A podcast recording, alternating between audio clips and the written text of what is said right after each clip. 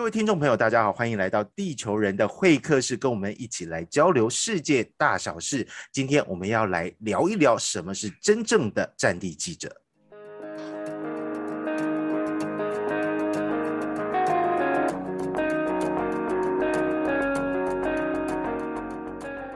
今天我们邀请到的来宾呢，是前央视的特派记者，他过去曾经被派驻在中东的好几个国家。虽然我呢，地球人曾经有不少人说我是战地记者，不过对于这个称号，我自己是一直认为不敢当，因为我自己认为真正的。战地记者应该你要是长时间驻点，或是派驻在战地，并且对当地有一定程度的观察。那我大部分只是透过出差的模式，即使是到一个战地前线，也大概就是两个礼拜的时间而已。对于这种长时间，可能就是一驻点就是好几年的这种真正的在前线观察以及采访的记者的生活来讲，的确他们会有更多更深入的观察。所以，我们今天。就是要来认识这样的战地记者，他们的生活跟他们曾经的体验到底是什么？今天的来宾是于宗进，我们欢迎宗进。嗯，大家好，大家好，我于宗进。呃，我是前战地记者，但现在也已经是离职有三四年了嘛，对吧？是，就你刚才说的那个，呃，有一点就是说，长期的住在战地的话，其实对当地的状况有一个更深入的观察，但是它也是有很多你需要付出的东西嘛。这毕竟是一个动荡的一个状态下的一个环境，就是，呃，说的直接一点，它是不适合人类居住的这样的一个环境。你觉得吗？所以，对。因为因为它会对你的心理啊，或者说是各各方面还是多少会有产生影响。因为大家都是人，你不可能就是，我觉得很很多人可能看到哇，这些战地记者都好，这个心理防线很坚强或者怎么样的。但实际上，我觉得大家都是人，就是你多少会为因为当地的这个环境会受到影响的，这就是我们付出的这个代价吧。然后以及就是肯定会遇到很多危险。所以你们不会有说已经习惯了或是麻痹这件事情吗？我觉得习惯和麻痹这个事情就是一个问题嘛，对吧？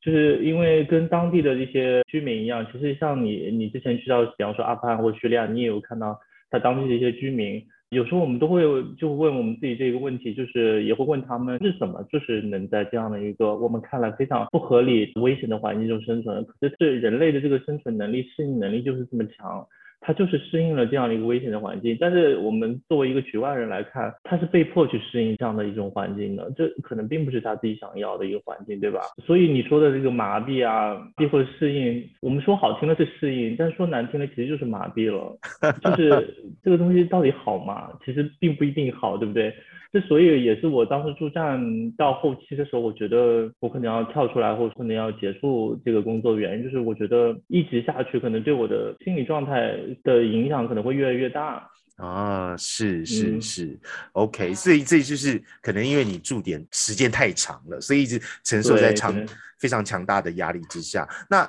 中介，你现在来跟我们聊一下，就是说当初你这份工作是怎么开始的？为什么会直接就被派到战地去了吗？那你自己的背景是怎么样子？央视当初是怎么跟你说的？对，呃，我其实出发点并不是一个新闻理想的一个出发点，因为我最开始在大学的时候学的是阿拉伯语，然后呢，我在毕业之后去找工作的那个阶段，就是有几家公司都呃要了，但是当时呢，央视呃也给了这个机会，我当时就觉得这个。机会挺有意思的，因为呃，比起去一些这个贸易公司啊，或者说一些其他东西，我觉得这个东西可能相比来说更适合我。然后我之前也跟你说过，就是我还是属于那种好奇心比较重的人，然后我喜欢新鲜的事物，就是一些新鲜刺激的东西对我来说是能够激发我的兴趣的。所以我当时就去了央视。然后呢，在央视其实它经过了一到两年的培训之后，因为我之前不是学传媒的嘛。所以他会有一些基本的培训，比方说对于这个新闻的采编啊，然后以及一些播出的这个呃流程，以及你要怎么做直播以及报道这些东西进行基本的培训之后，然后我当时就去到了中东，然后它当时呢正好是处于一个扩张的阶段，他在每个各个国家建建站，这是已经将近十年前的事情了。然后他当时就是因为我有个语言优势嘛，所以我就被派到了中东。我主要当时去建了央视的卡达的站，然后还以及包括当时其实沙特的站站点也是我铺设的。然后所以我驻站是住在了呃卡达的首都多哈，但是呢，因为当时就是阿拉伯之春就开始了嘛，那所以就是我们就必须呃前往这些国家去报道当时的这个状况，是这样的一个开始。哇，所以你们这一批算是央视在中东驻点的先驱者、拓荒者。对，之前有一些，比方说驻站传统的这个中东必须要有的站点，那肯定是耶路撒冷嘛，对吧？对。然后还有那个埃及，他们是有这个站点的，因为以前埃及是算中东的一个呃，就是政治的这样的一个中心。当然，现在政治中心已经转移到了像这个。阿联酋啊，这样的一些国家，以前就是那两个站，但是呃，我们那批呢，正好就是在那些国家，就是很多国家都建了一个新的站点。是，所以你在多哈跟沙特都建了站，但这两个地方听起来都还算蛮平和，而且多哈啊跟沙地阿拉伯都是很有钱的国家，所以对于这种冲突来讲，可能没有预想中的这种危险。但你是怎么进到战地去的呢？因为它当时呢是一个就是需要大家去轮岗的这个制度，因为每个站点呢其实说说白了人其实并不是很多的。那当时就是阿拉伯之春开始的时候，其实每一个国家就。到处都是嘛，就是对对对，就是各地开花，那肯定是人手是不够的，那所以我们就得派到那个其他的可能是没有站点的，比方说我先去的是也门，我记得先去也门还是先去利比亚，这两个可能差不多时间都是在那一年，反正是，然后去这些国家，然后进行报道，所以其实等于是当时是先有了这样的一个契机，然后因为他们有这个需求嘛，所以就开始了这样的一个那一段职业生涯，大概持续了将近九年吧。哇，九年的战地生活，这听起来很很让人向往。对我来讲是这样子啊，可是你后来我们的差别啊，这是我们的 差别，就是你依旧还有这样的那个新闻理想，我就没有啊，所以我我离职啊。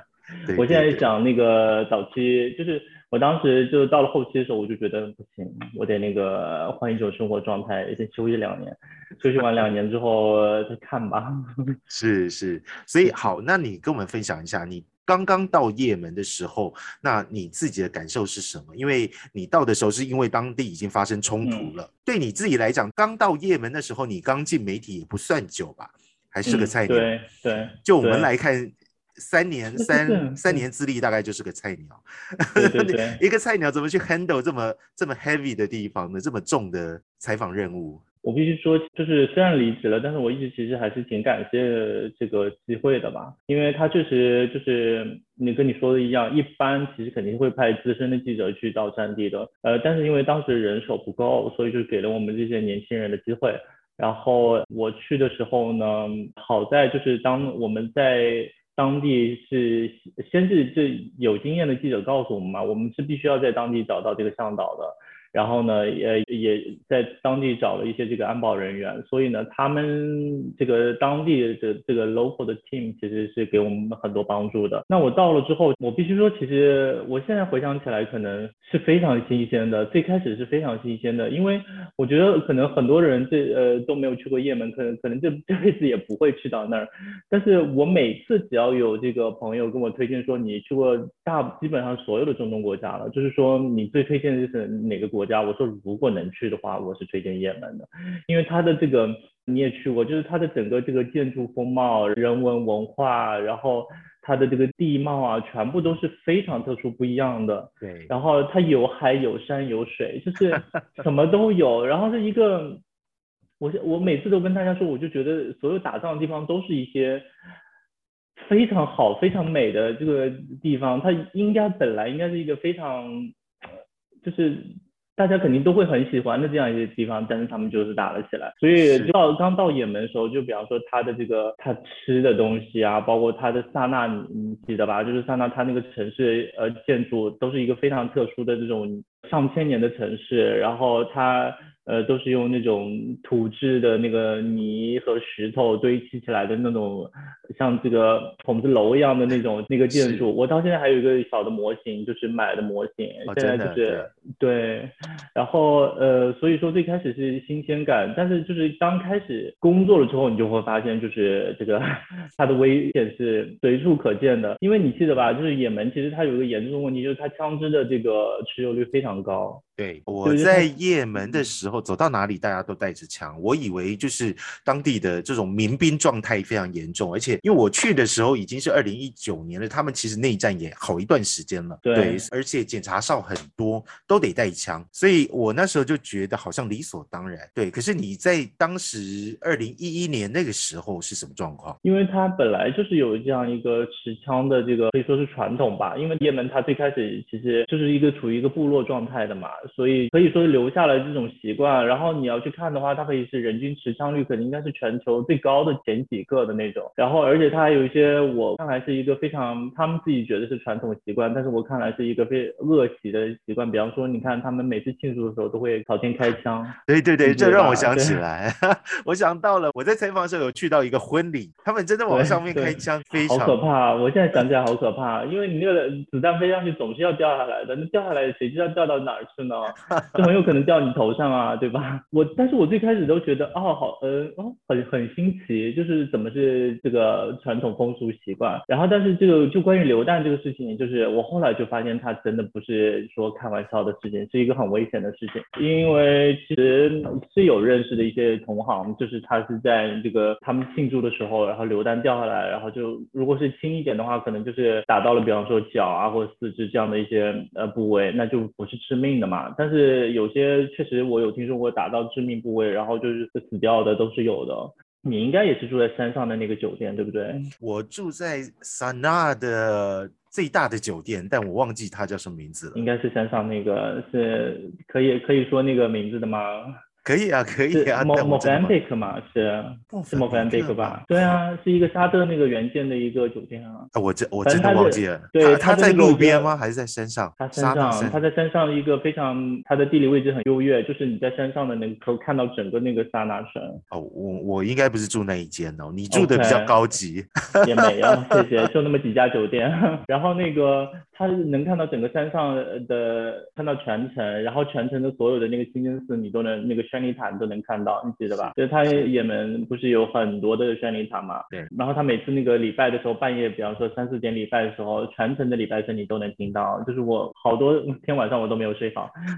而且他的礼拜声，他的礼拜声，我觉得是最，是我去过这所有阿拉伯国家里面最难听的。Sorry，就是我这个我个人意见哦，就是他的声音很尖、很很刺耳，就是很杂。就是当然这些都是啊岔开话题。就是我当时呃，我们回到那个我说第一次，我觉得这个关于流弹这个是一个很危险的事情。就是这也是我们没有经验嘛。就是我最开始呃刚到没多久，当时的那个总统萨利赫他当时要做一个讲话，然后做完讲话之后，我们要做一个呃 live 的直播嘛。对。然后因为跟国内的时差，所以他当时其实，在也门的话已经是晚上非常晚的时候了。他们当时呢，呃，因为讲话完，我们刚才说的，他又要朝天开枪庆祝。然后我当时在那个呃我的阳台做的直播，因为阳台你你记得就是背光的话，它后面都是黑的，那你就要把打光，就是你要在你的脸上打光。然后呢，结果那个当时打光打的就是灯开的非常大。然后，而他又是在山上这么高的一个位置，所以其实按理来说，就是他们都能看到那个地方有一个强光打在那儿，对，这是一个很危险的事情。就是他们所有人都在枪射过来了吗？也没有，但是他们所有人都在朝天庆祝。然后呢，你就在画面上，这个视频画面上看到的，就是好像就是全程在放烟火，当然也有放烟火了。烟火加枪，画面就是是那样的一个画面，但是我又打了两个灯，就是朝外，然后后来那个楼下的这个酒店的那个工作人员嘛，就跑上来，就是马上阻止我们，就是说你们这样，这个他们很有可能就看到灯光就直接朝这边打过来，然后我当时就觉得天哪，好像就是就是我想到就是我第一件就是遇到的非常危险的，然后但是当时又没有太多的经验。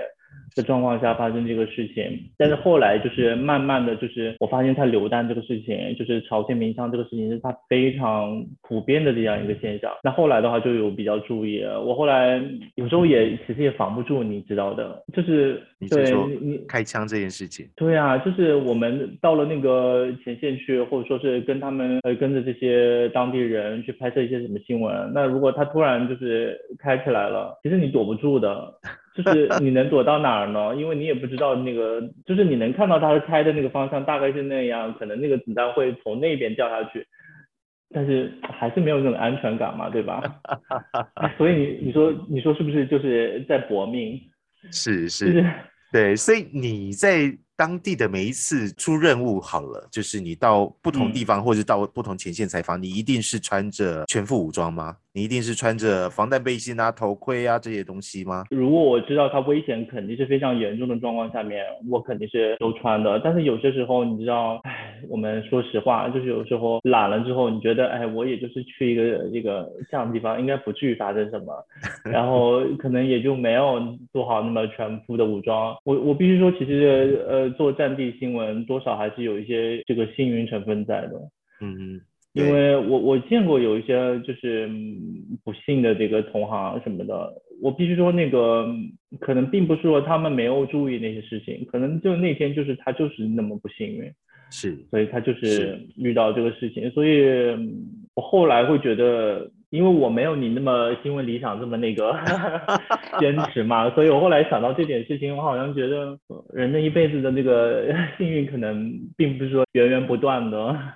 是这样。后来我对我后来可能会更谨慎一点。这就是我现在想起来，如果说我最开始就已经是一个有经验的记者，我可能不会有这么多的经历。就是正是因为我最开始可能是一个这个菜鸟的状态，所以我就有这个冲劲，就是才去闯到了这些地方。这也算是一个 当时状态下的一个好处吧。是，就我自己的经验来讲，我自己要进到一个战地或是真正的前线的时候，我在找 fixer 这件事情会非常谨慎，就是要找一个带我们的向导，我一定要找非常有经验，或是对，不管是。他跟军方的关系很好，或是他是当地的一个媒体人，他知道哪里曾经发生过事情，或是至少他有一些背景在，让我们处理，比如说检查哨或是去任何关卡的时候，可以比较顺利解决。那你自己的经验在？中东战地这些找向导，你们是有固定合作的向导吗？还是说到不同的地方你会需要自己再找过呢？那你怎么找这些有经验的向导？就是我们这一点可能比你呃要稍微好一点，因为在大部分的站点，首先我们是，比方说在叙利亚这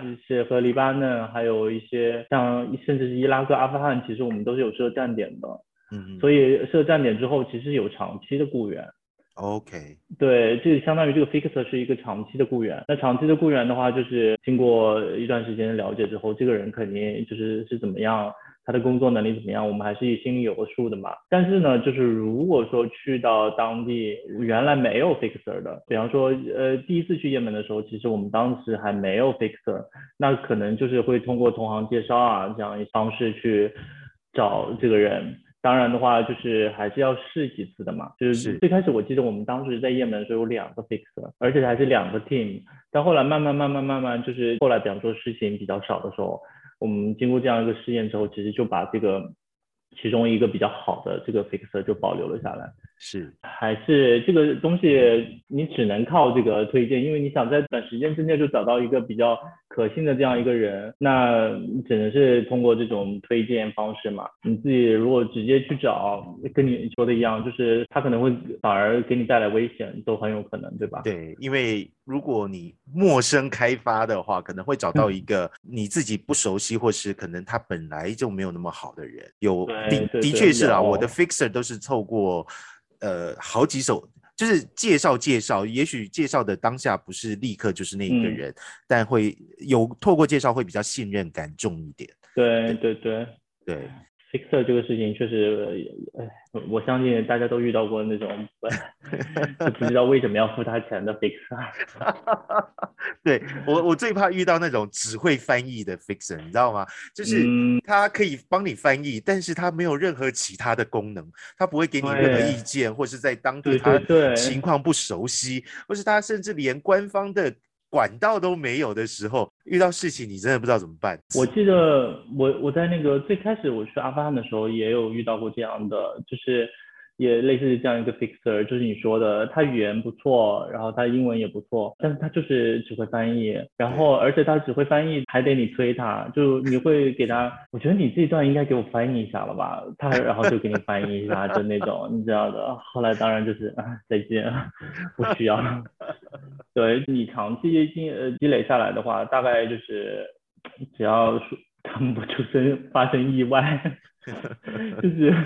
你还是有这个 context 的话，以后都是可以用到他们的嘛，对吧？是。没错，没错，对，好，所以这个就是在你是也门的一个经验，对，关于流弹是你自己印象比较深刻的部分嘛，对，对。那除了也门之外，你还有利比亚，在同一年还去了利比亚。利比亚这个国家我还没去过，我个人非常有兴趣，因为你知道吗？就是美国自从把格达费，呃，我不知道在中国翻译成什么，就把格达费拉下来之后，一直到现在，他们几乎是处于没有一个很稳定的政府状态，一直到现在哦。然后还有他们的民兵组织非常旺盛，民间的冲突啊，甚至绑架事件呐，我到现在都还是一直在听说。嗯，所以我在到处在问人家说，利比亚到底能不能进去采访的时候，我问到的人就跟我讲说，如果你不怕死就进去。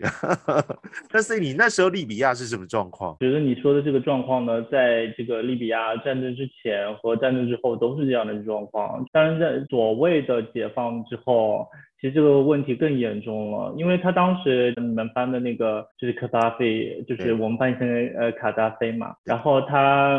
呃其实虽然是一个强权，但是他还是有所控制的。但之后其实就是完全失控了。就是我在后期的，就他在解放之后后期，我也有一个同行他去过，然后他去做采访的时候，他们跟当地的这个民兵就发生争执，然后就当地的那个。都不是民兵，我记得可能就是当地的一个普通人发生争执，然后结果人家就拿出刀捅了。捅了他们那个同行的 team 的呃一个摄像吧，这就是可能是肾脏部位还是什么的，这么夸张？嗯，对，就是，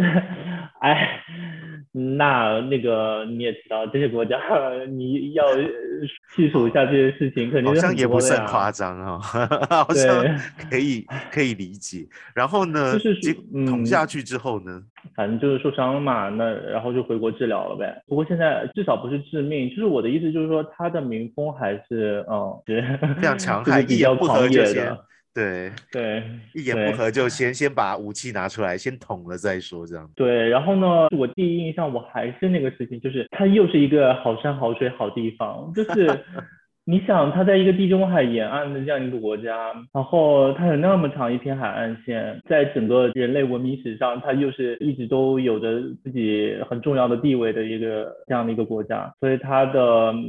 自然景观啊，或者说是人文遗产啊，什么还是很丰富的。然后我去的那个时候呢，情况比较不一样的时候，是因为那个时候 NATO 啊那些，其实他们就是在空袭，比方说地利波里啊，然后班加西那些城市嘛，主要的重点城市。对，其实他当时已经快将近接近尾声了，就是已经快打下来了。那个时候我比较不孤单，因为就是他快打下来的时候呢，所有的媒体都在那儿，就是那些什么 CNN、BBC，你能想到的所有的最嗯有名的那些线上媒体，他当时都在那儿。然后我们也都住在同一个 Tripoli 的那个迪利波里的一个酒店。虽然说我现在回想起来的有一些比较记忆深刻的画面，就是我们每天在这个酒店的阳台上，就是可能吃完晚饭。然后就看着天空，就是也是，就战机飞过，然后就是子弹流星一样划过，就是啊看他就觉得啊，就是一种怎么这样，但是又觉得很正常的那种心态。是，这个是我记得比较深刻的。然后如果说要说要到危险的话，因为当时它是一个逐步推进，就是把一些剩下的据点城市想把它控制下来的这样一个状态嘛。所以你知道的，就是我们如果去前线的话，一般会跟着一方，对吧？要不然就是这个政府军，或者说要不然就是反对派这样一方。然后当时的话，因为这个反对派他其实已经处于一个优势状态，所以我们跟的是他的反对派，然后跟着去前线，就是说看一下前线的状况到底怎么样。然后这个时候呢，我就是这一次经验，我其实觉得我必须要感谢这个我们的 公司，当时花重金给我们请了两名那个英国大兵保镖，真的，因为我们最开始的时候觉得天哪，这两个人有必要吗？然后。因为我也不是一个很壮硕的，但是他们俩就是那种你可以看到那种美剧里面那种非常壮硕的这个 退伍大兵。每次出车出去，那司机在前面，然后我们的摄像也是在前面，就在副驾上。然后呢，他们两个那个彪形大汉就是坐在这个后面后排两个位置，然后把我夹在中间。就是我每次都夹在一个非常小的缝里面，就夹在中间。我每次想，天呐，这两个人就是一定要那个跟我去嘛？然后就是花这么多钱。而且因为他们工资应该是挺高的，但是那一次的时候，我们到前线的时候，就是我们下了车，然后我们摄像呢是在拍前线的画面，然后我当时在出镜嘛，你也知道，就是我们出镜的时候肯定是背对的那个，对，就是有一个方向我们是看不到的，是。然后呢，突然就是他们就是把我们摄像那个摄像机就拉走了，然后把我就就是你知道，就感觉是要押解犯人一样，就是把我们按到那个车里面，然后就把所有人都跑进车里面，然后就让我们司机马上开车走，然后。这个时候就是我们正在跑进车里的时候，就是你就能听到那个天上就是划过那种炮弹的声音，哇！就是它就是前线就在他们交火的地方，可能其实也没有太远，可能就比方比方说两百多米的那个地方，他们那个导弹就就那种炮弹嘛，就就打过来了。然后我当时第一印象是它的声音效果。跟我们看的所有大片里都是一样的。可是如果当时你那辆保全没有把你们压进车的话，你们会不会有什么样的生命？对，炮弹就直接打过来之后，就是我们就所有人，就是司机就马上跑了嘛。但是因为我们跑的同时，他的炮弹还是会再往这边打的。所以就是如果我们没有及时离开，就是我们当时的这个摄像，他是坐在后面。呃，他还有用摄像机透过那个后面的这个车的玻璃在拍后面的画面，就你能看到他们还是在往我们这边打的。所以，呃，当所以你们是被就是你们是被锁定了吗，还是怎么样？还是他就是不管是谁就是被锁定？呃，不不算锁定，但是因为当时。就前线有反对派的武装，然后呢，媒体也都在这个反对派武装前线后面那些地方嘛，就是。在他们后面嘛，就是肯定是打到谁算谁的啊，就是对，是那样的一个状态。然后后来就是有跟我们台里说，这两个人请的还是值得的，就是就是后续这两个人就是有一直保留下来，因为确实当时你想，就是我们摄像忙着专注的拍那个画面，对，然后我又看就是做我的出。境，所以我们没有就是有精力去观察，就是周围的环境，它到底发生什么状况。而且他们有经验，他们确实是很有经验的这样两个人。没错，就是我们在采访的时候，当我们在做，比如不管是直播，或者在做连线，或者在出镜的时候，我们的确像我是文字记者，我就很专心看着我的摄影机，对，然后我的摄影就会看着我，那顶多就是我旁边的一点点周边的状况，然后我就是介绍一下这边，很容易会忽略当时可能如果有紧急。事件发生生的时候，我们可能会真的就跑不掉这样子，所以我觉得这非常精彩哎，就是你这整个利比亚的这个过程让我非常向往，想要进到利比亚这，但是我自己的确也会怕，在这种没有很。完整、很平稳的政府状态下的这种民兵啊，或是这些一般人都可以攻击你的时候，你要怎么去应付这些事情？你还有叙利亚的经验，对不对？叙利亚的经验我们留下一集再来说。我觉得今天光是也门和这个利比亚就已经非常精彩。如果大家想要继续听战地记者的故事，我们留在下一集再来听叙利亚到底发生哪些事情。谢谢大家。